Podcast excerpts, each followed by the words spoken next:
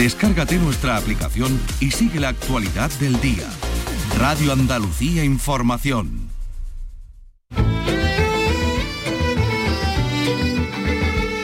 Andalucía es cultura. Con Maite Chacón. Radio Andalucía Información.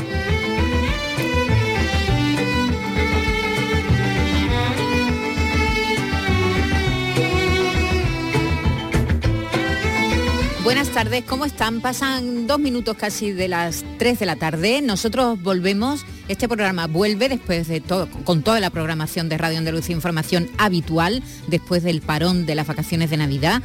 No sé si han oído el informativo antes, los testimonios de los oyentes, de las personas que, a la que Beatriz se ha encontrado por la calle diciendo que estaban deseando ya volver, volver a la normalidad. A nosotros también nos pasa un poco. Estábamos deseando volver a nuestra rutina. Y nuestra rutina es estar aquí cada tarde de 3 a 4 para contarles la actualidad cultural de nuestra tierra, de Andalucía. En unos momentos hablaremos de los Globos de Oro que eh, se acaban de entregar. Ya saben que la, seguro que ya lo saben, que la película Oppenheimer ha sido la ganadora, esta obra de Nolan eh, que cuenta la vida del creador, del padre de la, de la bomba atómica. Así que enseguida haremos un repaso y también de las posibilidades que tiene la Sociedad de la Nieve de obtener un Oscar, ya que ahora se ha quedado sin los Globos de Oro. Ha sido la película francesa Anatomía de una caída la que se ha llevado este galardón, pero como no va a los premios Oscar, porque la Academia Francesa decidió mandar otra película, bueno, pues diremos las posibilidades se mantienen intactas. Eh, también hablaremos dentro de un momento con Hortensia Revuelta, que es directora del documental, eh, un documental que recupera la historia de la restauración del Gran Teatro de Córdoba en los años 80. El documental se titula El Teatro y su arquitecto. Ella además es directora, mm, jefa de comunicación e imagen del Instituto Municipal de Artes Escénicas de Córdoba y es la directora de este, mm, este documental que retrata este, este, esta obra que se hizo que salvó el teatro, que salvó el Gran Teatro de Córdoba, que estuvo a punto de caer en, esa plena voracidad que había inmobiliaria, en la que tantos y tantos edificios históricos cayeron, ¿no? Eh, donde se construyeron pisos Em, y quitaron teatros y, otra, y otros espacios importantes y de, que formaban parte del patrimonio. Se salvó este teatro y de eso hablaremos con la directora del documental. Y también nos acercaremos a Málaga para hablar con Mar Monserrat Drucker, que él es el director de producción del Teatro del Soho CaixaBank de Málaga que está preparando dos, nada menos que dos musicales, tocando nuestra canción y Gypsy, eh, dos musicales que se van a estrenar este año en el espacio, dirigido por Antonio Banderas. Uno de los espectáculos, por cierto, dirigido también por el propio Banderas. Y con Diego Vallábalo vamos a comenzar hoy una nueva sección. Ha terminado el año Picasso y este, este, esta temporada, o este, por lo menos este trimestre que tenemos por delante, nos propone un recorrido por 50 objetos que de un modo u otro cuentan nuestra historia. Y hoy vamos a empezar por los braseros. Ahora que arrecia el frío, vamos a contar un poco la historia de los braseros y también algunas piezas que tienen que ver con esta forma de calentarse en las viviendas que están precisamente en museos importantes de Andalucía.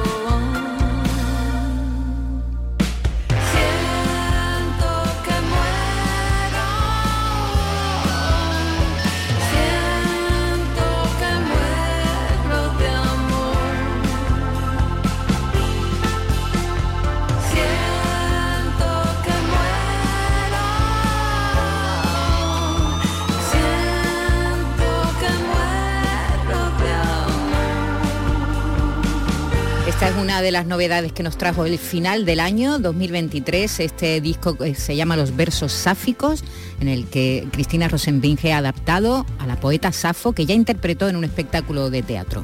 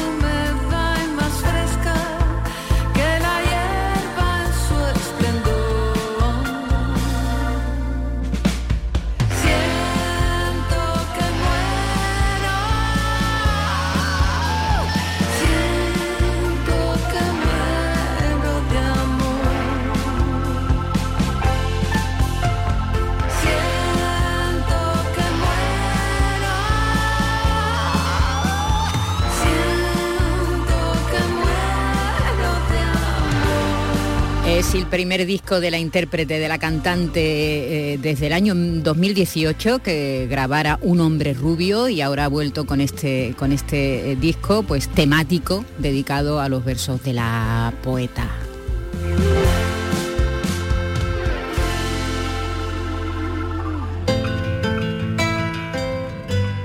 Andalucía es cultura, con Maite Chacón.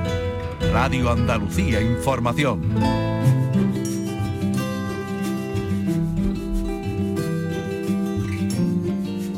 Y si han estado pendientes de los medios de comunicación, de la radio, de la televisión, si han leído la prensa, ya saben que la película Oppenheimer sobre el padre de la bomba atómica ha sido la triunfadora de esta edición de los Globos de Oro, los premios que son considerados, bueno, la antesala de los Oscars, como siempre se dice. La española La Sociedad de la Nieve, rodada en Granada, no ha logrado premio, aunque sigue con grandes expectativas su carrera hacia el Oscar. Vicky Román, buenas tardes. Hola, buenas tardes. Bueno, nos consolamos con eso, ¿no? Sí, sí. Sabiendo que, que si nos ha ganado aquí en esta categoría, por se lo ponía muy difícil la, la francesa, que no pierde posibilidades de cara, bueno, a, a los premios gordos, ¿no? Sí, sí, al- a ese Oscar, ¿no? Claro, al- hay que recordar que Anatomía de una caída, que es la película que ha ganado la película de habla no inglesa, mejor película de habla no inglesa, los Globos de Oro, no es la seleccionada No, por Francia. ahí, se ha equivocado. Sí, ahí ha errado el tiro. Eh, sí, porque ha apostado por otra. ha apostado buena por otra. también, pero claro, pero donde está dando el pelotazo con esta con esta película, allá por donde se ve, está teniendo una acogida estupenda ganó en. Público, claro, palma de oro. Y, y ahora pues se lleva el globo de, de oro también, que siempre se dice que eso, ¿no? Que es la pista un poco de por dónde van a ir luego dentro de muy poquito los, los Oscars, pero no fue la apuesta de la propia Academia Francesa, optó por, por otro título. fuego lento, a ¿no? fuego lento, sí. Y, y bueno, y ahí es donde se la va a jugar, porque bueno, todavía falta por ver si queda seleccionada Sí, dentro sí. de las cinco que son ¿no? Sí, las que tienen que exactamente. Está presele- en la shortlist que le llaman está eh, la, la Sociedad de la Nieve está preseleccionada, Igual pero todavía la francesa, esa otra que decimos, pero claro, no sabemos hay al que final hay que esperar quiénes van a ser los contendientes. ¿no? Exactamente, Para- la, la definitiva, pero hombre, suponemos que sí, ¿no? Es una, una película que yo creo que, que- que es de Oscar, ¿eh? claramente, yo- ¿no? todo el mundo, eh, vamos, está eh, convencido de ello. En prensa había hasta un crítico no, no, de cine que, que es que lo prometía, que lo decía en el comienzo y terminaba, ¿no? pero lo prometo, ¿no? Lo Prometido, prometo. ¿no? Que lo da bueno, la película muy, muy por francesa que va a competir, se supone, con la española ese a fuego lento de Tran An Hun, que es en los 90, estrenó una película que yo todavía recuerdo, la tengo grabada, El olor de la papaya verde, que es una película intimista, preciosa, de una niña pequeña, una adolescente, preadolescente que va a trabajar en, en una casa de criada. Fue el primer vietnamita que obtuvo el premio Oscar a Mejor Película de Habla No Inglesa, que se llamaba así entonces. Y, y bueno, a- hay que verla. Yo est- esta no la he nos visto. mete también en, en- en las cocinas. Sí, sí, en las cocinas, sí, sí, sí, En con una con noble, Binoche, ¿no? Sí, De- sí, de con. Binoche, que le va mucho, desde aquello de, del chocolate, que Sí, tenía chocolate, que tenía la Chocolate. chocolatería, ¿no? le gusta estar ahí entre... Bueno, Eh, y, y- y la ganadora ha sido Oppenheimer. Oppenheimer, que además, bueno, se vislumbraba como, como una de, de las favoritas. Tenía esa pugna ahí con Barbie a la hora de repartirse premios, porque la han tenido a lo largo de todos estos meses, coincidieron las dos en el estreno y han estado ahí disputándose también la, la taquilla, pero ha sido la ganadora.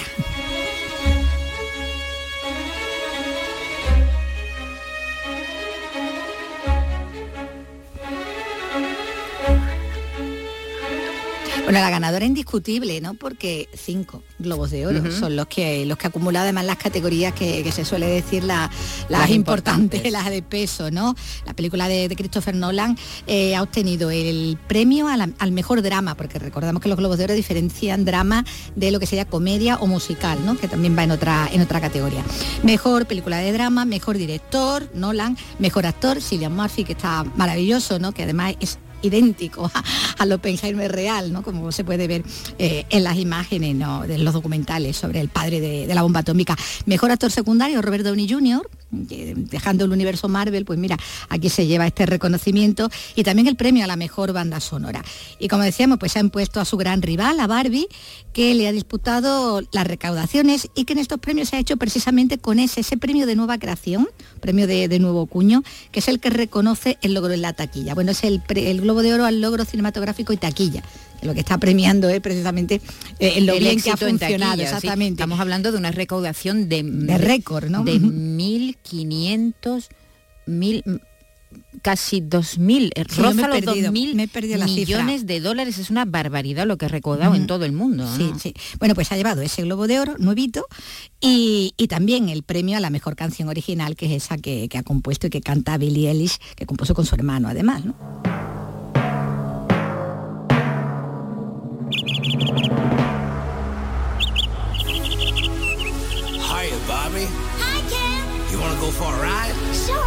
Esta es la conocida, ¿no? Esta es la conocida, sí, la que todo el mundo asocia con la, con la película, pero bueno, el tema por el que ha sido premiada a Billie Eilish, la canción original es esta otra.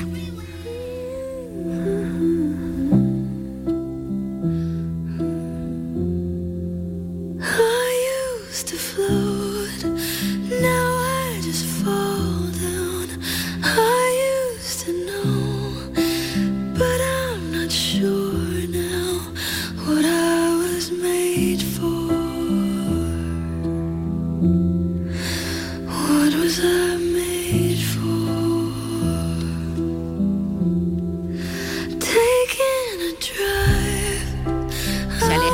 poco del espíritu Barbie, Sí, la claro, canción, ¿no? porque la parte más dramática, no se podía sí. flotar, ¿no? Esa parte en la que, bueno, le pesa a, a- a Barbie, ¿no? Enfrentarse a- al mundo real y todo eh, el cambio que ha sufrido el mundo Barbie, ¿no? El Barbilán en, en su ausencia. Bueno, más premios hay la mejor a- actriz, porque hemos hablado de mejor actor, Cillian Murphy como, como Oppenheimer, pero luego está también el premio a mejor actriz dramática, ¿no? A Lily Galston por la película Los asesinos de la de Media Luna, ¿no? De la película de Sí, una de nativa- Scorsese. una nativa americana, Exactamente. ¿verdad? Claro que va a ser de las que esté ahí también Sí, sí. por los Oscars en la, en la Claramente. carrera a la mejor actriz, como lo va a estar eh, Emma Stone, que ha sido reconocida como actriz de comedia, pero como en los Oscars no hay esa diferencia, bueno, pues ella eh, se ha llevado el primer Globo de Oro por Pobres Criaturas, esa otra película. Como mejor actor de comedia, Paul Giamatti por los que se quedan, como ese profesor, ¿no? que se queda, bueno, con los que se quedan cuando termina el curso, que no, que no se van con nadie, tiene que quedarse lidiando con, con ellos.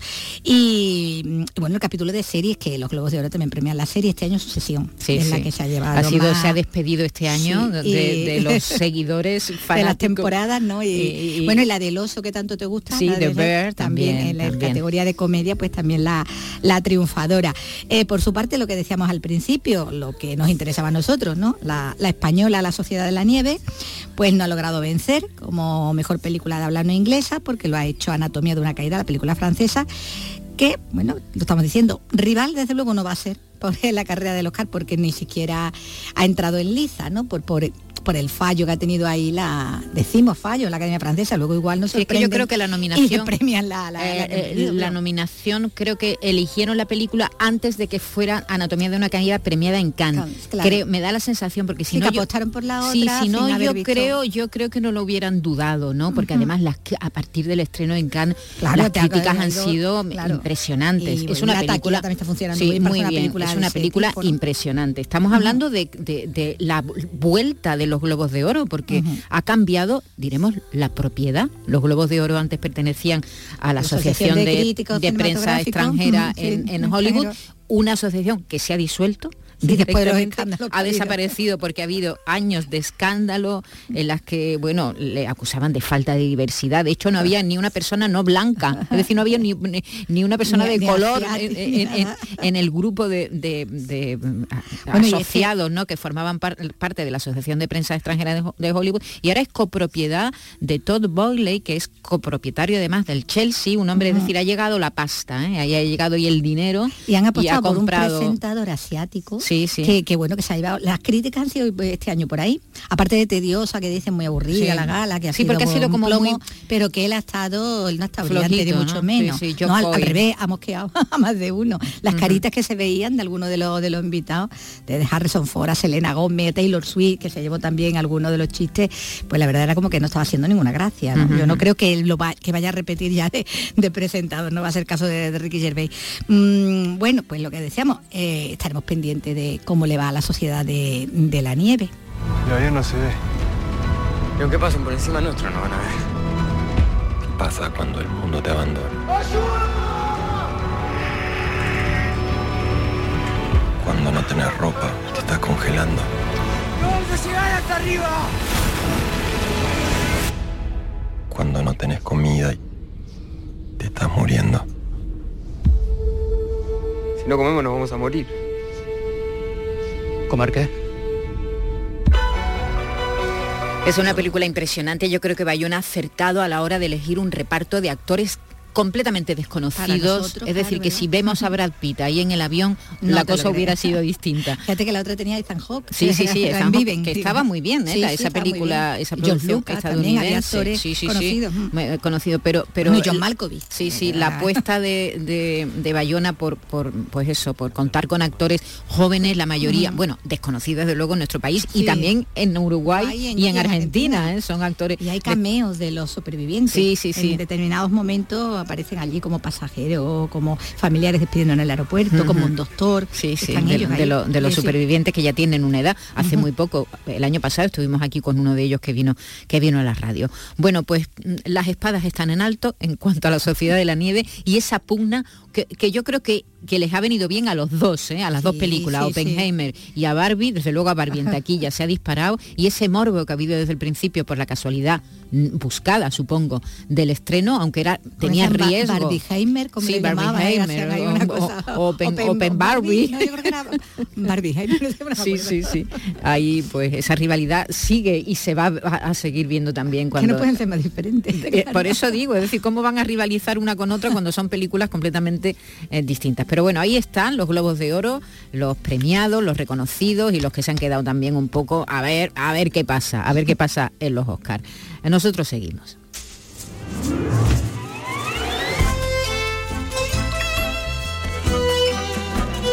Andalucía es cultura, con Maite Chacón. Radio Andalucía Información. En estos últimos meses del año 2023 le hemos venido contando que el teatro, el Gran Teatro de Córdoba, ha cumplido 150 años y por este motivo se ha organizado una programación especial que comenzó el pasado mes de octubre y que culmina con un documental que recoge, recoge la historia de la restauración de este espacio escénico que estuvo a punto de ser engullido por el voraz crecimiento inmobiliario que tanto patrimonio destruyó en nuestras ciudades en décadas pasadas. La directora de este, de este documental es Hortensia Revuelta, es directora del documental y además jefa de comunicación e imagen del Instituto Municipal de Artes Escénicas de Córdoba y está al otro lado del teléfono. Hortensia Revuelta, buenas tardes. Buenas tardes, Maite. ¿Qué tal? ¿Cómo estás? Muy bien, muchas gracias. ¿Y tú? Bien, estupendamente. Ya aquí de vuelta, de vuelta a la normalidad. Bueno, Hortensia, cuéntanos de dónde surge la necesidad de contar esta historia. ¿Por qué te pareció interesante contar esta historia eh, del teatro?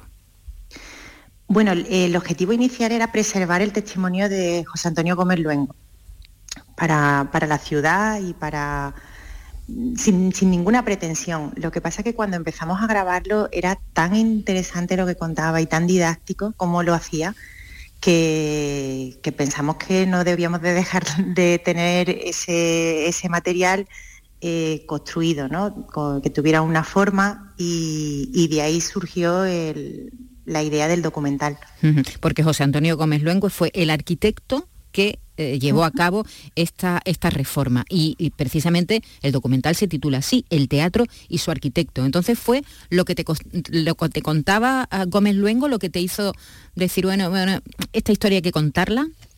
Sí, porque había un idilio en, lo que él narraba, no solamente eh, contaba realmente una parte muy técnica, que, fue un trabajo ingente el que tuvo que hacer para eh, conservar el, teatro como lo podemos ver ahora, que es casi, casi exactamente igual como se fundó hace 150 años, sino que, ahí entre, le tuvo que dedicar tanto tiempo, tantísimo tiempo y tanta energía y tuvo que estudiar tanto, que, que, al final hubo casi casi un romance extrafamiliar eh, que, lo tuvo absorbido durante cuatro años. Y entonces esa historia merecía la pena ser contada. Y contada por él en primera persona, además que teníamos esa suerte, que, lo, ha narrado él. El teatro es obra del arquitecto Amadeo Rodríguez y se inauguró el 13 de abril del año 1873 y, y estuvo, estuvo de verdad en riesgo de ser derruido este teatro. Absolutamente. Mm, de hecho, los propietarios eh, intentaron, eh, como bien cuenta José Antonio en el documental, colarle al ayuntamiento una demolición eh, un poco oculta de que era ese edificio, no diciendo que ni que era el Gran Teatro de Córdoba, ni que estaba en la calle que todos asociamos con, su ubicación, que es la Avenida Gran Capitán sino que pusieron que era la trasera, que es la calle José Zorrilla, y, estuvo a punto, a punto de desaparecer, claro, y hubiera sido un edificio perdido y ahora pues habría casas. Qué barbaridad. Es decir, en el año 70 se cierra el teatro y en el 76 es cuando la familia propietaria intenta derribarlo, ¿no? Sí. Mm, y, alguien diría, esto no puede ser, ¿no? ¿Qué pasó ahí? ¿Quién se dio cuenta? Bueno, el, funcionario que tenía que tramitar esa, demolición fue el que mm, le saltaron todas las alertas, dijo, bueno, esta ubicación, este, este, edificio, esta propiedad tan grande, debe de ser el Gran Teatro. Y entonces ya intervino el equipo de gobierno que había en ese momento y, y se buscaron las formas para, bueno, pues para adquirir esa propiedad y luego hubo un concurso eh, de ideas que ganó José Antonio Gómez Luengo y la ejecución, o sea, fueron muchos años de, trabajo por parte del equipo de gobierno de ese momento y de José Antonio que también se vieron en muchas situaciones difíciles, porque claro, se encontraron con un edificio en un estado muy, muy deteriorado. Por eso muchas veces cuando declaran los edificios eh, bien de histórico artístico, nos preguntamos por qué. Bueno, pues sirven eh, estas declaraciones sirven precisamente para esto, para que los edificios queden protegidos y que nadie de mala manera eh, pueda llegar y, derribar y, destruir un bien tan importante para una ciudad como es su, teatro, en este caso para Córdoba, el Gran Teatro, ¿verdad? Porque de hecho el ayuntamiento enseguida lo declaró bien histórico-artístico. Sí, sí, sí. Activaron todas las herramientas para poderlo hacer de forma rápida y de hecho, aunque parecen muchos años, eh, luego los que trabajamos en la administración pública sabemos que se hizo muy rápido para, para la inversión que suponía para el ayuntamiento y todo, se intentó hacer muy rápido también porque el, porque el estado del edificio requería de una intervención muy, muy rápida. Bueno, y dinero, ¿no? Porque ese tipo de restauraciones eh, son costosas para un, el erario público, Hortensia. Eh, ahí no hubo duda, ¿no? Se puso, se puso la pasta, ¿no? Sí, sí, sí, sí. Se puso la pasta, la intención y la voluntad, que en eso eh, todos lo hemos dicho, que, que, ha habido una responsabilidad de todos los equipos de gobierno por preservar el edificio durante todo este tiempo, porque lógicamente todos los equipos de gobierno que han venido detrás también han apostado por dotar de, de contenido ese edificio y también bueno pues reinversiones que ha habido que hacer lógicamente para, para su conservación. Estamos hablando de los años 80, no sé si creo que la restauración duró duró tres o cuatro años, terminó en el 86 más o menos, ¿no? Sí. Eh, cuatro años cuatro años de restauración. El concurso. Estamos hablando, Vicky, tú lo recordarás, de esa, esa, gran cantidad de teatros que se inauguraron en los años 80 en Andalucía, ¿verdad? Había muchas localidades, claro, eh, se, organizó una red de teatros públicos y se construyeron o se arreglaron, como el de Córdoba, ¿verdad? Eh, muchos teatros, eh, incluso en localidades que no, que no eran ni siquiera capitales. Y, se hicieron con un teatro ¿verdad? muy, sí, sí, sí, Ahora lo malo es llenarlo de contenido, ¿no? que, tener una programación para todos. Claro, que eso, que eso también a veces hay épocas en las que ha fallado, ¿verdad? Ahí estaban los, los escenarios estupendos, muchos de ellos modernos o restaurados, como este caso, ¿no? Rehabilitados. Las temporadas eran sí, y, igual, porque había muy poco, claro. Sí, sí, y, pocas compañías. Eso que se creaban circuitos sí, también, sí, con lo que bueno, que eso sí que podía mantener un poco el que hubiera funciones, ¿no? Sí, sí, pero yo recuerdo haber ido a inauguraciones de teatros y el pueblo entero, ¿eh? Hortensia, supongo que en Córdoba sería igual, ¿no? Fue un acontecimiento cuando el teatro se inauguró precisamente con el concurso nacional de arte flamenco, el, el decimoprimero, ¿no? Bueno, lo que pasa es que nosotros sí que tenemos la suerte de vivir en una ciudad que tiene un Instituto Municipal de Arte Escénica y, desde su reinauguración siempre ha tenido contenido y eso también es una de las cosas que ponemos en valor en el documental, que, desde ese momento, de forma continua, el Gran Teatro de Córdoba ha, mantenido su actividad y una actividad muy intensa, muy, muy intensa. Bueno, ¿dónde se va a poder ver y cuándo?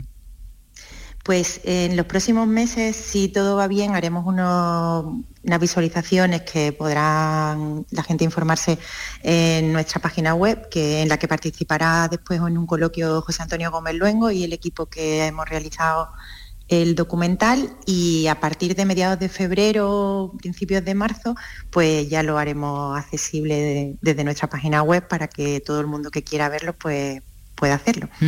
¿Y Hortensia, es el primer documental que diriges?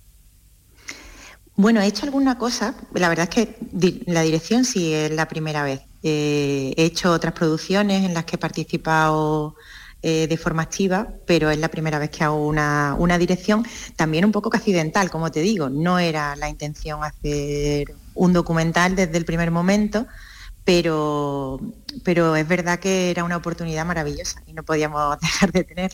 Claro, dejar ese testimonio, ¿verdad? Y dejar que, lo que lo diera él mismo, el propio arquitecto, ¿no? sé la edad que tendrá a esta ¿Qué edad tiene Gómez Luengo? Ese, es un valor eh, incalculable, él tiene 84 años. y, pero está fenomenal y, y, tenía un archivo fantástico de no solamente fotográfico porque él había documentado todo el proceso sino también de plano y, ha tenido una ha hecho un trabajo ingente de verdad que lo, digo eh, en todas las entrevistas y con mucha efusividad porque si él no hubiera sido tan generoso eh, no hubiéramos podido hacer nada ni la ciudad eh, tendría este, e, esta oportunidad de conocer el, el gran teatro y, su historia de, primera mano. Ha sido de verdad un trabajo maravilloso y él es una persona mm, que se ha involucrado activamente en en el proceso eh, le ha llenado de ilusión, pero también le ha quitado mucha, mucha energía y, el equipo que hemos trabajado mm, le hemos absorbido todo lo que hemos, él, nos ha dejado, ¿no? Y entonces yo lo, siempre digo que el, que el gran protagonista es él, eh, por supuesto el edificio, pero pero todo ha sido gracias a su generosidad y, a que él también preservó su, mm, archivo personal y eso tiene mucho valor. Claro. Ahí quedó registrado, ¿verdad? El trabajo que estaba haciendo, porque, claro, porque era consciente de la importancia que tenía para la cultura de, Córdoba, claro. Claro, y hombre, que él, sobre todo que es la obra más trascendente de su carrera profesional, ¿no? José Antonio ha tenido una carrera eh, fantástica, pero seguramente este sea el edificio más importante en el sentido de, de- de ser más trascendente a nivel eh, social, ¿no? por decirlo de alguna manera. Muy bien, pues Hortensia Revuelta es directora del documental del que estamos hablando, El Teatro y su arquitecto, y además es jefa de comunicación e imagen del Instituto Municipal de Artes Escénicas de Córdoba. Muchas gracias por atendernos, Hortensia. Suerte con el documental y a ver si un día podríamos hablar con José Antonio Gómez Luengo, ¿no? Porque Por mm, supuesto, me- me- seguro que, Lo van a tener de gira, que entonces. muy- mucho más interesante que lo que yo cuento. No, la verdad es que eh, seguro que es interesante lo, lo que nos cuenta, ese idilio que tú decías, ¿no? Esa historia de amor que vivió con, con el escenario, con el, con el teatro. Un abrazo, muchas gracias, Hortensia. A vosotras. Hasta Buenas luego. tardes.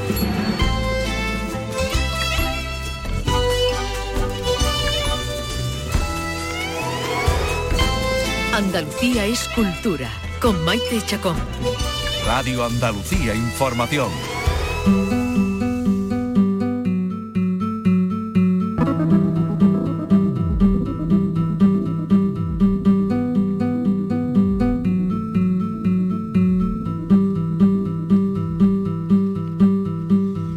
Y este fin de semana también ha llegado el primer premio literario del año. El primero es siempre el premio Nadal, que se falla la noche de Reyes. Ha sido este 2024 para un thriller rural bajo tierra seca del escritor vallisoletano César Pérez Gellida.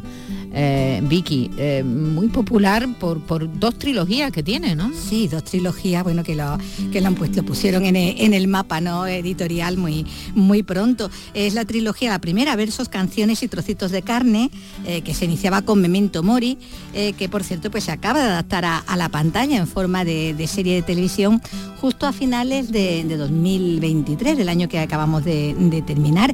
Que si quieren, mira cómo suena Memento Mori. el libro. Estos asesinos en serie saben distinguir perfectamente entre el bien y el mal. Muchos de ellos tardan años en cometer el primer crimen.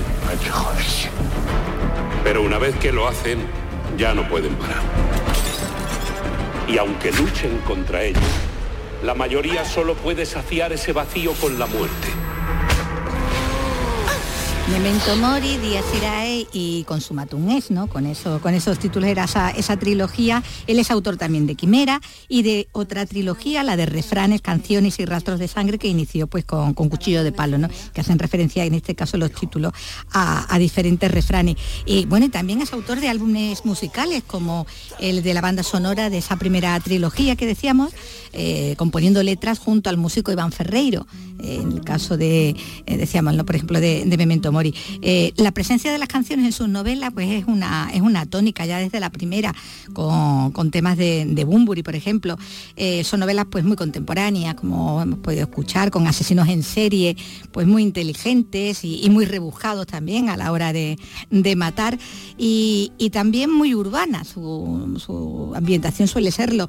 Eh, son diferentes por eso a priori, a priori, por lo que sabemos, a esta otra que ha merecido ahora el premio Nadal, que si bien es un thriller y también pues bueno, muy, muy negro, ¿no? Eh, es de ámbito rural, con un trasfondo político y social ambientado en la, en la Extremadura de prin- principios del siglo XX, y donde una viuda, que es la que marca el destino de aquel que se cruza con ella, pues desaparece misteriosamente después de que su casa salga ardiendo. Esta novela se había presentado con el título provisional de Orquídeas Negras y él se había presentado bajo el seudónimo de Kaiser Sose. Eh, ¿Te acuerdas del escurridizo eh, villano de la película Sospechosos Habituales, ¿no? que daba vida eh, Kevin Spacey, ¿no? ¿Te acuerdas de, de ese villano? Bueno, pues con ese seudónimo lo había presentado. Y bueno, el título definitivo, Bajo Tierra Seca, eh, es el de esta novela, Premio Flamante, Premio Nadal, y de la que hablaremos muy prontito porque ya el 7 de febrero va a estar en las librerías Sí, sí. editada por Por Destino, que es la que convoca este, Este este, premio. premio. el primero del año. Eh, dentro de un mes. ¿eh? Ya, nada, En, un mes en un mes se publica y se suma a una nómina, pues fíjate que empezó, Fíjate que empezó Carmen, Carmen con Carmen Nada. Laforet en 1944 Está con nada, está del Ibes, eh, eh, a ver, al Sánchez Ferlosio en el 55 con El. Jarama, una novela fundamental, Carmen Martengaite por Entrevisillos en el año 1957, Ana María Matute, primera memoria fíjate en el nada. 59, Ramiro Pinilla, eh, Mendiola, Mejía Vallejo, en fin, Vicente Soto, Cunqueiro, Álvaro Cunqueiro también lo tiene, es decir, que es una, una lista impresionante de autores, Francisco Umbral, eh, de, autores y de autoras que han obtenido este importante premio, que es el primer galardón literario que se entrega en España. El lo abrió dentro de estos premios Lorenzo Silva. también, también Lorenzo Silva. Sí, sí, sí, que, ha, las primeras que ha sido noticia, eh, ha sido noticia estos días, hoy precisamente porque eh, al parecer el PSOE, el PSOE de Mojaca, al parecer no, el PSOE de Mojaca lo ha, ha acusado al ayuntamiento de despilfarrar dinero público pagando autores eh, para que promocionaran sus libros y entre ellos ha citado a Lorenzo Silva diciendo que había cobrado 3.600 euros y él lo ha negado absolutamente. ha Sí, sí, sí, lo ha, desmentido a través de las redes sociales y esta mañana, por cierto, ha estado también con Jesús Vigorra desmintiendo esta información eh, que, bueno, que ha publicado el Partido Socialista Obrero Español de Mojácar.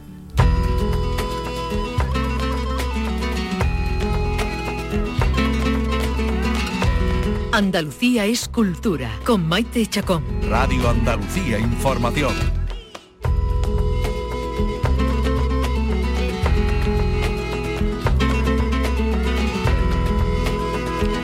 Este lunes han comenzado las obras para avanzar en la rehabilitación y modernización del Palacio de Congresos de la Casa Colón. Hace un momento hablábamos del Gran Teatro de Córdoba y de una obra que, se, tuvo lugar en, el, en los 80, en los 80, del 83 al 86, en este caso ahora, Hoy han comenzado las obras para avanzar en esta rehabilitación del Palacio de Congresos de la Casa Colón, que es uno de los escenarios de la programación cultural más importante de la capital onubense. Nos lo cuenta Sonia Vela. La intervención, en la que el ayuntamiento va a invertir casi 3 millones de euros, servirá para mejorar la accesibilidad a las instalaciones y su eficacia energética. Entre otras cosas, se va a colocar un nuevo sistema de climatización. Se prevé reabrir el Palacio de Congresos de la Casa Colón el próximo 22 de febrero con una actuación de la Banda Sinfónica Municipal. Hasta ese día, los más relevantes eventos de la capital onubense se van a celebrar en el Gran Teatro. Es el caso de los actos en torno a las fiestas del patrón San Sebastián y el Carnaval colombiano.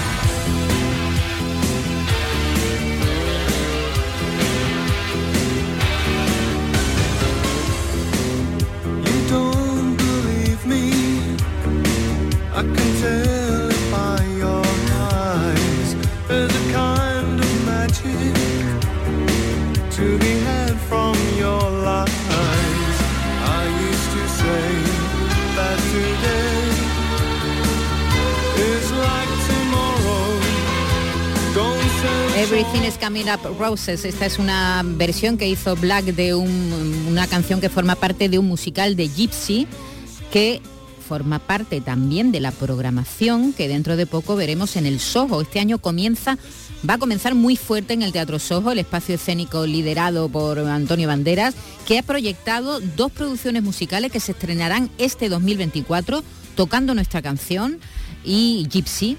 Eh, un musical con letra de Stephen Sondheim, autor de las canciones de West Side Story, por ejemplo, o, de Sweeney Todd, que es el considerado el padre del musical moderno, y tocando nuestra canción, que va a estar protagonizada por Miquel Fernández y María Adamuz, y dirigido además eh, por el mismo Bandera. Eso es un musical con libreto de Neil Simon y música de Hamlish, y que es el compositor de Acoros Line. Es decir, estamos hablando de dos grandes producciones que van a llegar al Soho de la mano de Antonio Banderas y de su teatro. Vamos a hablar con Mar Montserrat Druckner, que es director de producción del Teatro del Soho CaixaBank. Hola Mar, buenas tardes.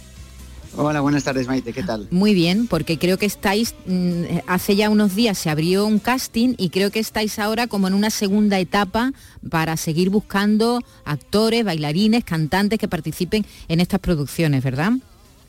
Así es, sí, porque una, primera etapa, como ya sabes que siempre hacemos desde el Teatro del Sojo, es primero abrimos, el, abrimos las puertas al talento andaluz primero, y en este caso con, dos em, centros con los que colaboramos habitualmente, que son la ESAEM y la ESAT, y con esto ya decimos una primera ronda de audiciones, y ahora toca una segunda que la vamos a realizar en Madrid durante una semana, a finales de febrero, principios de marzo, donde se ha abierto la convocatoria, como muy bien has dicho, y será una preselección por currículum.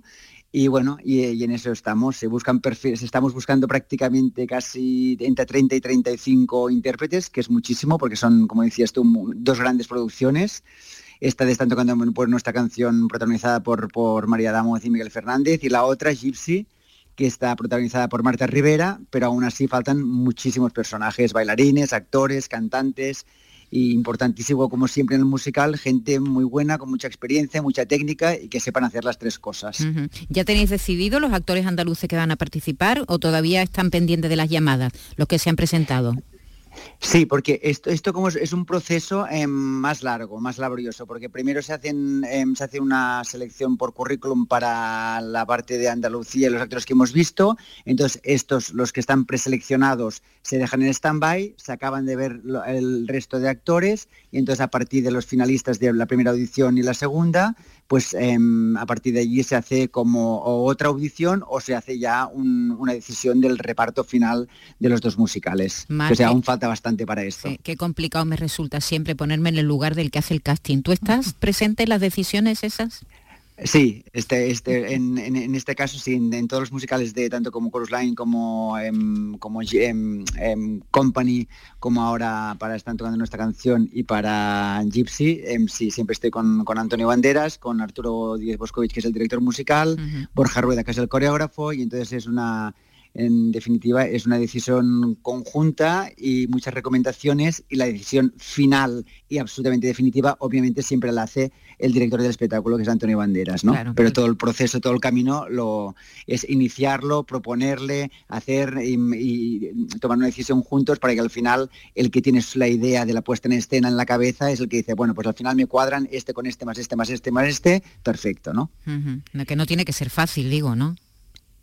No es fácil, mira, lo que pasa es que hay una ventaja, em, por, esto es, un proceso muy intenso, muy bonito, probablemente de los más intensos, más artísticos, más em, creativos y especiales que hay en todo un proceso creativo y la producción de un espectáculo, pero yo como también estuve em, 25 años sobre las tablas, hice cientos de castings aquí en el extranjero, en todas partes, pues entonces em, la forma de enfocarlo ya es con el máximo respeto al intérprete al que se va a poner allí. No solo es la sensación, estas, esta, esta visión casposa que a veces tiene la gente de que es, son los productores y los directores con los que me miran y- y es como, venga, haz- hazme a ver qué me necesitas, no es al revés. Yo creo que precisamente los productores y los directores a quien realmente necesitamos es al actor, porque sin él no, se puede- no, hay, no hay obra. Entonces, pa- partiendo en esa base que es un intercambio, nos necesitamos mutuamente, pues es crear un ambiente y un para que el actor se sienta absolutamente cómodo y pueda dar lo máximo de, sí- de- de sí, ¿no? Es decir, que nos pueda dar el espacio para que pueda ofre- ofrecernos lo mejor de él en ese, en ese tiempo, ¿no? Claro. Bueno, hay que recordar que Antonio Bandera también es actor, con lo cual él Claro. respetará muy bien, ¿verdad? Sabe ponerse en el lugar del que se sube ahí arriba ¿eh? y hace un casting, porque él ha hecho casting también, antes de ser una estrella, también hizo Claro, casting, con lo eh, cual claro. eso está garantizado. y aparte, Antonio, eh, que decir, la gente lo cono- conoce, la gente que ya ha venido a los castings y eso, em, sabe lo, ca- lo cariñoso, el respeto que les tiene, el cuidado, el espacio que les da, el tiempo. Y aparte, lo que todo el mundo tiene claro, yo creo que en un casting siempre tienes que venir y te tienes que llevar algo, a cambio o algo que hayas aprendido o, el espacio que te hayan dado para, para, para, para, para ofrecerte y para enseñar lo que tienes y a lo mejor en ese espectáculo no cuadras por perfil o porque es muy complejo la mecánica de un espectáculo en concreto, pero allí queda siempre para el futuro. Claro. Bueno, tocando nuestra canción, ¿cuándo se estrenará? Tocando nuestra canción se estrenará en, en junio en el Teatro del Soho CaixaBank. ¿Y Gypsy? Gypsy ya para, el, pro- para, la- para más a finales de año. En cuanto sepamos la fecha exacta y esto, ya os, os lo diremos. Muy bien, bueno, pues eh, ahí están pendientes, estamos pendientes de que por fin terminéis este periodo de, de selección, de donde estáis buscando además muchos perfiles distintos, de distintas edades, ¿verdad? Desde más jóvenes a, a más mayores. Y, y- y qué tal el nivel? Porque hace ya muchos años que se está haciendo buen teatro musical en nuestro país. No sé si tú dices que llevas muchos años en esto, si has notado la evolución que han tenido los actores, los, los intérpretes, Uf. los bailarines, los cantantes, eh, pa- para hacer este tipo de, obras que son tan exigentes, además, técnicamente. ¿no? Sí, sí, totalmente. Bueno, yo, yo ya tengo, yo ya tengo una edad, pero es verdad que yo en mi momento yo me tuve que fue, yo me tuve que marchar al extranjero, como Antonio se fue a triunfar a, a Hollywood y a, y a Broadway y todo eso, y yo me tuve que marchar a, a- a estudiar, incluso estu- estamos hablando de estudiar teatro musical fuera, ¿no? Porque aquí a lo mejor hacías unas clases de danza, una clase de claqué, unas clases de canto, pero prácticamente ni se hacía musicales y era impensable que se llegara a tener la escuela que tenemos hoy en día, la formación y la cantidad de gente que está preparada, ¿no? Y, la- y las generaciones que van saliendo nuevas ahora cada vez salen mucho mejor preparadas, ¿no? Tienen unos, unos niveles de canto. Hay gente que vimos estos días precisamente en la SAT y la SAEM con unos, unos niveles de canto, pero no aquello bueno por ser jóvenes, no increíblemente ah, em, fantásticos. Y es verdad que ahora que hablas de esto del nivel, sí que es verdad que a lo mejor hay gente que se ha sorprendido que hemos dicho, ¿y por qué pedís que haya como un mínimo, un mínimo de experiencia Sí, de dos pedís, años en sí. musicales? Claro, eh, esto es sobre todo es precisamente por lo que decías, porque son, son, son musicales que los personajes em, son personajes como muy maduros, tienen que hacer un rango de edad em, em, que, que abarca muchas, muchas, muchas edades, algunos personajes, y tanto la partitura como la coreografía como la parte dramática son muy exigentes y técnicamente muy difíciles. Entonces por esto ya es importante que la gente tenga un bagaje, un bagaje y una experiencia para conseguir sobre todo el mismo nivel que hemos conseguido con, con Company y con Chorus Line, que son niveles de Broadway y de, y de, y de West End, ¿no? Muy bien, pues ya lo saben, tocando nuestra canción se estrenará el próximo mes de junio y Gypsy ya más adelante, ya a final de, de la temporada, final de, del año 2024. Un abrazo, Mar Monserrat Druckner, director de producción del Teatro del Soho CaixaBank, que ha estado con nosotros esta tarde aquí en nuestro programa. Un abrazo y gracias. Un abrazo, gracias a vosotros.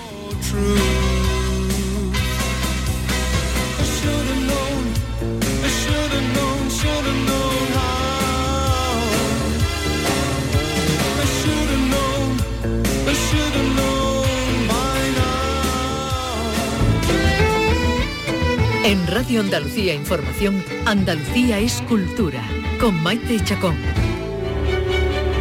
Y como cada lunes ya está aquí Diego Abollado, ya ha terminado el año Picasso, en estos primeros meses de la temporada el programa ha seguido cada semana las actividades que han tenido lugar con este 50 aniversario de la muerte del genio malagueño. Buenas tardes, Diego. ¿Qué tal? ¿Cómo estamos? Muy bien, estupendamente. Has empezado bien el año. He empezado estupendamente. Perfecto, No me me, puedo quejar. me alegro. Y este 2024 se va a hablar mucho, por cierto, de Dalí, porque se cumplen 120 años de su es nacimiento. verdad, es verdad. Y, y el Cristo ha, vu- ha vuelto a España después de más de 70 años Uf, fuera. Fíjate el tiempo que hacía, ¿eh? Sí, sí, sí, y Se, este- se- se podrá ver eh, en el Teatro Museo de Figueras, y- pero bueno, Dalí no es andaluz.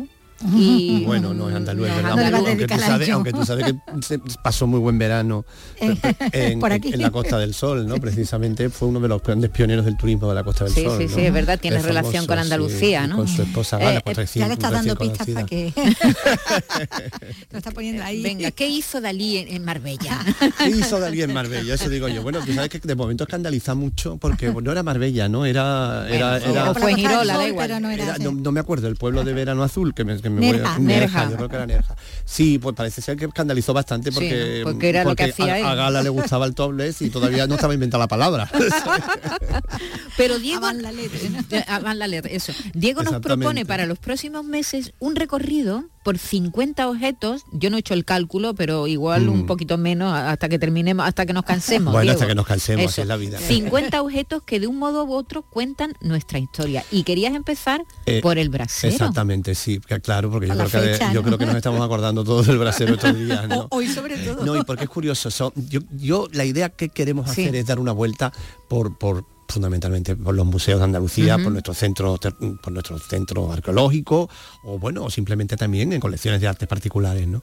y, y- y contar la historia de Andalucía desde objetos cotidianos, objetos cotidianos que todavía incluso tienen, tienen la mayoría de ellos una importancia en nuestra realidad. ¿no? Arte y estamos- costumbre, ¿no? Claro, sí, pero no, pero no, No, te ¿eh? creas que es así tanto. Porque el del brasero que, por ejemplo, que vamos Sí, a lo hablar que hoy, que lo hemos elegido, claro, el brasero, el brasero, el acto del brasero es el mismo. ¿eh? En la mesa debajo ahora es eléctrico, pero bueno, ¿eh? sí, pero, sí, pero reunidos en torno a- a- a- al, al- al calor, ¿no? Y entonces son objetos que explican nuestra historia, explican nuestra historia cotidiana, ¿no? Y ahí vamos a hablar de- del primer tomate que se pintó en la historia de la pintura, que lo hizo Murillo, a, a la primera, las primeras sandalias neolíticas, que por cierto son tremendamente actuales, que podían estar en cualquier playa, en la- los, los primeros espejos, el abanico romano que tenemos en el Museo Arqueológico, que además tiene una historia muy bonita, no sé, lámparas mm, púnicas, ahí hay todos objetos que, que- que- que- que- que están en los museos, que pertenecen a la arqueología o a la historia del arte, y que sin embargo seguimos usando. La tenemos incorporado. Y ¿no? ejemplo, el brasero. El brasero. Y empezamos ¿De dónde con sale? eh, empezamos con unos braseros que están en el Museo de la Alhambra. Sí, fíjate, sí, nos vamos, los Esos braseros... palacios, de la- esos palacios. Las culturas, las culturas, todas las culturas usan los braseros, mucho más que la chimenea, ¿eh? que la chimenea es un invento, nos creemos que no, pero la chimenea, prácticamente hasta el siglo XV la chimenea no hay que la soporte. Nos traga- los humos no tiraban, los romanos, por ejemplo, no calentaban las casas con chimenea. Eso era un horror. Las calentaban con, con- con suelos radiantes, ¿no? Con, con- evidentemente esos suelos radiantes iban con, una- con agua por, por debajo y ese agua se calentaba con un sistema de chimenea, pero que era exterior, estaba fuera de la casa, con lo cual no, no tenían humo dentro. Eh, pues ya se va. Pero fíjate tú que el brasero probablemente es de los primeros, de los primeros elementos con el que con el que se ha calentado. Yo creo que todas Claro, las culturas. y hombre, en todas las realidad el brasero no es más que eh, traer la hoguera dentro de la casa, Claro, ¿no? La humo, hoguera sin humo. sin Sin humo, claro. claro. Ese es el cause problema. Claro. ese es el problema, que el humo no es bueno y eso también se ha sabido en todas las culturas. Y, y- Y, y sigue causando víctimas mortales todos los totalmente, años. Totalmente, Y el brasero también Sí, tiene sí, su sí. peligro, sobre todo hoy día el eléctrico con las faldas y con todo esto. Pero sí que nos queríamos detener en, en- en dos- en- en dos braseros que son, pues, son una obra de arte, claro, evidentemente. Uno está en el museo, en el Museo de la Alhambra hay varios, ¿eh? hay varios, no están todos completos, pero hay varios. Y los tenemos de piedra, los tenemos de bronce. Eh, precisamente en la época andalusí el brasero va, va- va a ser mm, uno de los objetos domésticos más importantes. Eh, mm, en todas las casas va a haber un, brasero, algunos evidentemente los que pueden permitirse, los que son, serán braseros muy elaborados y, y- y artísticamente de un gran valor, y otros serán braseros normales domésticos, que pueden ser en terracota, pueden estar hechos algunos en bronce o en metal, y otros también en piedra. En la Alhambra, por ejemplo, en el Museo de la Alhambra hay algunos ejemplos en piedra magníficos, braseros grandes que parecen, recuerdan un poco a la decoración bizantina, porque están hechas en la época califal, no en la época del esplendor de la Alhambra, sino en la época de la, de la Córdoba Omeya. ¿no? Y- y en Córdoba hay también una colección que se encontró en una, de las plazas, bueno, una plaza del centro de, Córdoba, la plaza de Chirinos, cuando se, remodela y se cambia eh, a finales de los años 50, van a encontrar unos braseros eh, im- impresionantes, braseros mm, me- de metal, una especie de aleación entre cobre y latón, mm, tremenda, tremendamente trabajados artísticos con, con incluso con, con inscripciones cúficas, con, con letras árabes, ¿no? Ujú. diciendo bienaventurado y bien alabado sea, tal, es decir, que y- tienen y un valor. y funcionaban todos bajo el, el- es- eres lo mismo, un recipiente Claro, la- el, sistema, el, Es el sistema es el, mismo, mismo. brasas y calor. Lo que no es lo mismo pueden ser los usos que se le daban. Eh, no solamente el- era el uso de calentar, además del uso de calentar, aunque esto ya sería un pebetero, que es otra cosa, en, en, en, en Al-Ándalus se usaba también mucho para purificar, para poner olores, para cambiar, Mm, todo esto parte efectivamente, más, que todavía incluso en muchos pueblos de Andalucía se, so- Sí. tiraba, Sí, se la tiraba, ramita, sí, se del tiraba la salcico, pica, se exactamente, al ci- exactamente, al picón, al picón se le tiraba lucema. claro, a sí, Lucema sí. que daba un olor Y es curioso que mucha gente que no, que, que no, que bueno, que, que no es andaluz, cuando llega a Andalucía, descubre el brasero, se queda un poco como alucinado, pero todavía usáis esto porque que, que- que crucemos. no, es verdad que, que- que el brasero está muy unido a la cultura del invierno de Andalucía. Sí, Todavía sí, queda sí. alguna Y claro, todavía queda Incluso pero bueno, yo incluso el brasero, pero pero fíjate que las cosas no cambian tanto, que es que el brasero que tenemos eléctrico, el que se usa eléctrico, Sí, también ¿no? tiene mucho que ver con ese brasero. Es una conversación y reunirlo en torno al fuego. Es decir, eh, tiene mucho que ver. Estos braseros de Al-Ándalus, además, en, en tamaño son diferentes, podrían, como te ¿Y digo, que combustionaban leña o, o era ya evidentemente algún tipo de algún- claro hay- había algunos que eran ¿no? hechos con leñas con finales de, Sí, sí. de- con, con ya con las brasas de la leña que es el origen y otros también con algún tipo de, materiales de, materiales claro, la diferencia claro. entre echar un tronco y echar una brasa es que la brasa no, no, no tiene Claro, humo, no ¿no? tiene humo, entonces, combustiona de la no misma manera que la madera. pero efectivamente. que Vale, ya la madera que ya fuera la brasa de la madera. Claro, cuando claro, claro, la- o la brasa de la madera, claro, efectivamente. Incluso el de este de Córdoba, el que está tan elaborado de Córdoba, que no, no es muy grande, tiene unos 30 centímetros, 35, eh, tiene do- unas medialunas, unas medialunas puestas invertidas que dicen que, que podían ser usados como para mover un poco la carne o calentar la comida, porque también se usaban mucho para calentar las manos, ¿no? Sí. También tenías un, un- braseros más pequeños que estaban sobre las mesas y se, y se- y se ya usaban para calentar sí. la mano o para calentar también la comida. Es decir, que tenían, no, no estamos solamente pensando en ese brasero de copa grande que estamos acostumbrados todos a ver ya que son del Sí, siglo sí, este XVIII. es como más portátil. Efectivamente, y- esa es la clave, esa es la clave portátil y de diferentes tamaños y, de difere- y- y- y- y para diferentes momentos, claro. Y también para secar ropa. Efectivamente. Bueno, sí, se ponían unos cordeles debajo, se ponían, o- o supongo que habrá familia. que no cayera la prenda. Claro Sí, que las claro. ponen, Alguna pero ponían como una especie de, car- de, de- de cordeles debajo de la mesa y ahí a lo mejor los pañales de los niños que cuando llovía, cuando llovía, que ya no llueve. Ya no llueve. Cuando llovía días y días y días y había que secar aquello, los pañales de los niños, yo eh, eh, ese, ese recuerdo sí tengo que mi abuela me lo contaba, no porque Claro. yo lo haya vivido, pero eh, en, en mi casa se contaba eso, ¿no? Sí, pero que Cuando que llovía mucho. de rejilla para evitar. claro, y esas las campanas de rejilla van a llegar en muchos casos después, o en muchos de los casos, lo- lo- en estos braseros que tenemos andalusíes, que son todos de- de- ya desde la época califal hasta la época almohade, evidentemente la- la- esas, esas cubiertas se han perdido, la mayoría de ellos no están. Pero es muy curioso, ¿no? Que, que- que probablemente en to- en- en- prácticamente en, en casi todos nuestros museos de ciudades o de, o de localidades que tienen un, tienen un pasado, un pasado de, de- de importancia en el andaluz, tienen restos de braseros o braseros, ¿no? También está el Museo de Málaga, el Museo de la Alhambra y el Museo de Córdoba especialmente, ¿no? Y, y- y, claro, evidentemente mm, son piezas únicas, ¿no? Porque son piezas que, que- que en el resto de Europa no, No, no- no. están como tales, porque pertenecen a una cultura que la usaba mucho. No quiero decir que los que los reyes, lo- los, otros reinos cristianos de la península no lo usaban, sí, pero lo usaban, eso sí que estaba documentado, que se usaba fundamentalmente en materiales como barro, que son materiales, o, o- o- o terracota, Sí, que son materiales. Evidentemente más mm, que, que- desaparecen, claro. claro, ¿no? claro, más frágiles y, en la no han permanecido en la historia como Claro, los de claro, piedra o claro, los de y metal. precisamente, y ni eran tremendamente sofisticados como estos braseros no del, siglo, una obra de del arte, siglo ¿no? XII, claro. Claro. Estos son braseros súper sof- muy sofisticados. Y entonces yo creo que es muy bonito que, nieve. que- que ahora que hace frío nos acordemos que en nuestros museos tenemos excelentes Sí. braseros que ver. Hay otro precioso que a mí también me gusta mucho, que tiene una, unas, unas asas con, unas caras de caballo que está en el Museo de la Alhambra también. Este es de bronce, con unos tri- tiene un trípode maravilloso y, el, y el brasero en medio. Así que eh, es estupendo, ¿no? Y bueno, y la cultura del brasero ha, ha llegado también a todos lados. Tú a mí fíjate, sabes lo que me está pasando ahora mismo. Tú me estás contando lo del brasero y me está dando calor en las piernas y frío en la espalda. Claro, eh, eh. me, estoy, me estoy tocando así el lomo. Tú fíjate que después, llegaron ¿O esas no? medidas higienistas. como un frío detrás Esas y- medidas tan, tan, de, y tan de, de- de- con- de la obsesión con la higiene y la limpieza. Bueno, yo también soy hijo de militar, con lo cual eso lo he tenido siempre, que era que el brasero era malo, ¿no? Que el brasero no Sí. se podía estar, que era malo para la circulación de las piernas, que era- pero, pero- que te salían cabrillas. Exactamente, efectivamente, efectivamente. ¿no? Yo estoy educado en esa cultura y pero precisamente por eso cuando veo un brasero me tiro en plancha, porque me encanta. Porque me claro, encanta. porque es que aquí, sobre todo en Andalucía tenemos una cultura de la falda Claro, camilla. claro. Es que eso es muy la nuestro, falda de es muy nuestro, Es que la claro. falda camilla en Madrid no hay faldas camilla. No hay falda camilla ni brasero. Ellos se lo pierden. Hay calefacción central o, eléctrica o de butano, cuando no había, quiero decir, pero no, no tienen esa cultura del brasero. Y es verdad que es en torno al fuego, estamos, es, es- es- es que es que mucho más plácido que la ancestral. chimenea, no te tienes que ocupar tanto. Bueno, también antes había que ocuparse, ¿eh? porque lo del, Sí, lo del lo picón y todo sí, eso, sí. eso tenía Es su una trabajo. Por cierto, hablando del picón, está ahí la piconera. Bueno, coño, es claro, La está en de Córdoba, Romero de Córdoba, la chiquita piconera. ¿eh? Qué interesante esa historia de esta señora que murió hace poco, además en una residencia en Palma del Río, creo recordar, ¿no? que por cierto siempre tuvo que, que- que cargar con aquello de que había sido modelo de, Sí, sí, de era- Romero de encima la ponían verde, ¿no? Efectivamente, claro, que Por por, enseñar las piernas. por descocada, bueno, por enseñar las piernas o porque Julio Romero de Torres quiso, que se le vieran las piernas, no sabemos cómo posaría, ¿no? Pero, escote. pero fíjate, otro, otra, vamos a declarar el brasero sin uno de, no- de los instrumentos de, de- de la identidad andaluza, unos elementos. cultural, Eh. Exactamente, sí, sí, es verdad, es patrimonio cultural, porque Pues fíjate lo como estamos recorriendo museos y encontrándonos con braseros en épocas tan distintas como el siglo XX a, a- a- a los museos de la Alhambra, ¿no? En la época que estén en las obras de arte. Claro, y que, que sean en sí una, una obra de arte. Muy bien.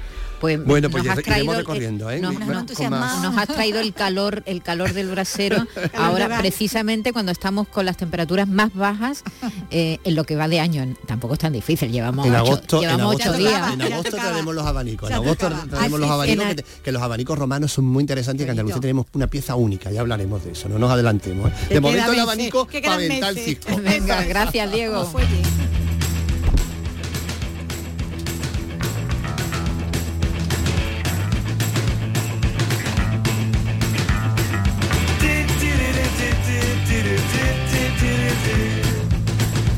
Y mañana más. Miguel Alba estaba a los mandos de la técnica, Raimundo Angosto en la producción. Un abrazo, hasta mañana.